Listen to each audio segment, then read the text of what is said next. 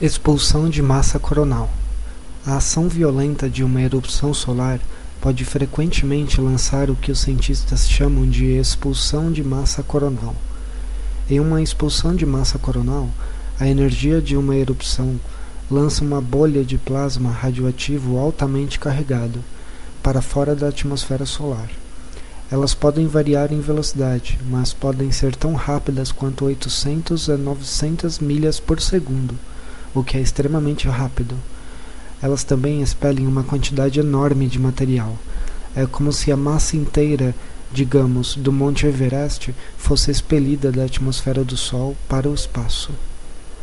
Essas bolhas de plasma radioativo podem induzir sobrecargas nos nossos satélites, estações de força, postes de energia, causando tantos danos quanto faria um tornado ou um furacão.